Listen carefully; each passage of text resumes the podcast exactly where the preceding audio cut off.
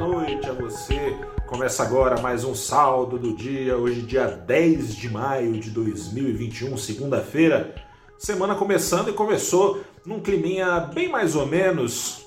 A bolsa fechou o dia mais para menos do que para mais, o Ibovespa com uma queda de 0,11%, pouquinho abaixo ali do nível dos 122 mil pontos. O dólar, por sua vez, fechou em alta na mão contrária, mas uma alta bem quase nada, né? Fechou de lado, fechou com alta de 0,03% aos R$ 5,00 e quase 23 centavos. O clima, esse climinha mais ou menos ali foi com bolsa e dólar oscilando ali perto do 0 a 0, trocando de mão algumas vezes. Nas últimas horas, no instante final é, da sessão, a aversão ao risco prevalecendo sobre o apetite ao risco. Tem motivos externos e internos para isso ter acontecido. No mundo todo, o clima foi mais ou menos. É, é, investidores fizeram alocações táticas, buscando ali ações de vendedoras de commodities, ações de setores que tendem a se beneficiar com a reabertura das economias. Caso aí do setor de turismo aqui no Brasil, esse movimento foi replicado, aliás, CVC hoje foi líder do pregão do Ibovespa, ainda que o Ibovespa tenha caído. Acontece o seguinte, lá fora tem aquele cheirinho de inflação dos Estados Unidos que voltou é, a dominar é, as, as, decisões dos investidores nessa semana, na quarta-feira, sai dado novo de inflação nos Estados Unidos. Recapitulando aqui para quem está por fora dessa discussão, economia americana, um avião né, esse ano, tem uma perspectiva. É, aqui não é nem otimista, de 6,5% ao ano, tem casa de análise falando que a economia americana cresce no ritmo de 8%, padrão chinês de crescimento. China também deve crescer muito. Ah, nem otimista nem pessimista, ah, o dado aponta para 8% também de crescimento na China. Mas com esse voltando aqui aos Estados Unidos, com esse crescimento forte nos Estados Unidos, existe a perspectiva de que pode vir a ser antecipado o fim dos estímulos por lá. Ou seja, torneirinha de estímulos fechada pelo Fed, torneirinha que tem feito chover dólar para dentro dos mercados desde março de 2020, quando começou né, a grande crise que a gente está vivendo, quando a pandemia chegou no Ocidente derrubando bolsas e que elas foram reerguidas, aliás, em grandíssima parte por essa injeção monetária e também os juros americanos viriam a sair de zero um pouco antes, caso a inflação nos Estados Unidos, é um sinal importante, acuse um superaquecimento da economia americana. Um dado aí, é bem verdade, que joga contra isso é a criação de emprego nos Estados Unidos, que deu uma decepcionada aí. Saiu na semana passada, veio bem aquém do que era esperado. Presidente Biden por lá batendo o bumbo, falando que é preciso mais estímulos isso também joga contra a alta de juros é, antecipada nos Estados Unidos, porque o Fed tem meta de emprego, ele também tem que entregar, o Fed, que é o Federal Reserve, né, o Banco Central Americano, tem que entregar também uma taxa de juros que permita a criação de emprego, e o Fed, aliás, tem dito não só que quer criar emprego, mas incluir os excluídos no mercado de trabalho americano, coisa e tal, e permitir assim que a inflação fique um pouquinho acima do desejado. Seja como for, o investidor está ressabiado, está com medo, cautela, privilegiou então ações que faça chuva ou sol com a reabertura das economias vão ser beneficiadas. Esse movimento tático foi replicado aqui no Brasil com reforço da cena local sendo bastante nutridora de incertezas. Já tem a CPI da Covid para atrasar reformas, tirar esse foco do governo.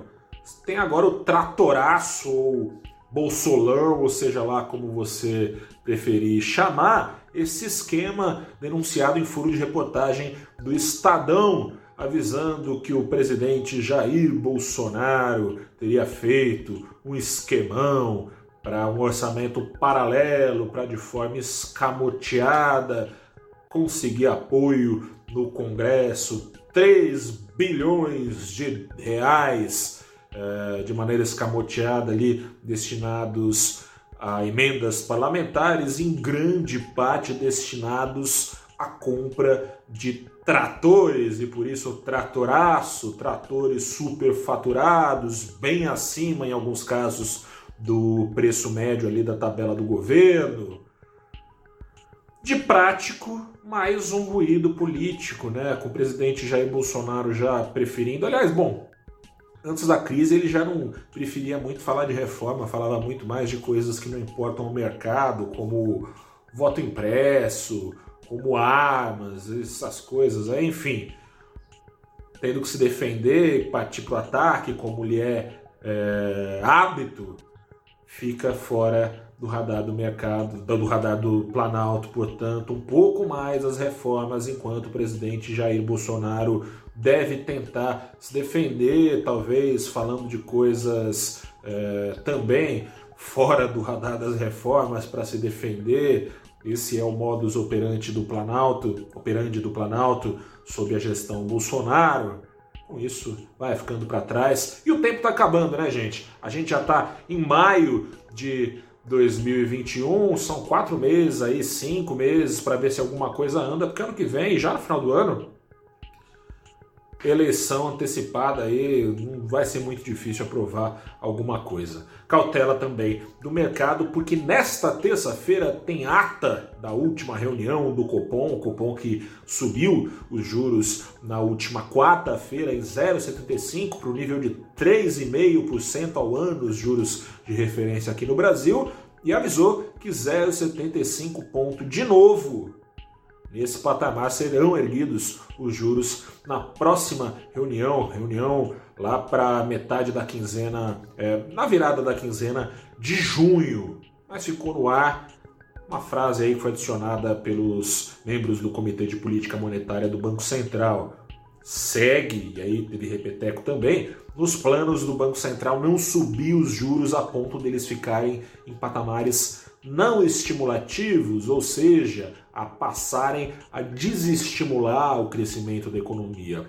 Porém, esse plano de voo agora, o Banco Central fez questão de dizer que não tem compromisso com ele caso a pressão inflacionária exija juros mais altos, ou seja, tem dúvida aí, né? Vamos ver se esse documento, em maiores detalhes, em textos mais prolixos do que aquele divulgado no comunicado da última quarta-feira, vamos ver se o Banco Central dá maiores certezas sobre o que há de vir na política monetária, sobre o que há de vir para a economia brasileira no pós-pandemia. Cenário não lá muito agradável, bem mais desagradável que o ritmo recente do mercado aqui no Brasil. Quer saber qual é o rumo? Te convido a assistir o Abrindo os Trabalhos dessa semana, é, programa aí que eu apresento no Valor Invest, nas nossas redes sociais, YouTube, Twitter, Facebook, toda segunda-feira a partir das 8h30. Você acessa também pelo valorinvest.com. Nessa edição sobre o Brasil pós-pandemia, conversei com Héctor Sanches, ele é economista-chefe da Ativa Investimentos, e com o Rodrigo Otávio Marques de Almeida, economista-chefe da Nest Asset. Vale a pena dar uma olhada e vale a pena saber como se proteger e que oportunidade você pode aproveitar. Eu sou Gustavo Ferreira, repórter do valorinvest.com. Fico por aqui Desejo a você boa semana. Se cuide, a pandemia ainda não acabou, por mais que para alguns pareça que ela nunca existiu. Grande abraço, até a próxima, boa noite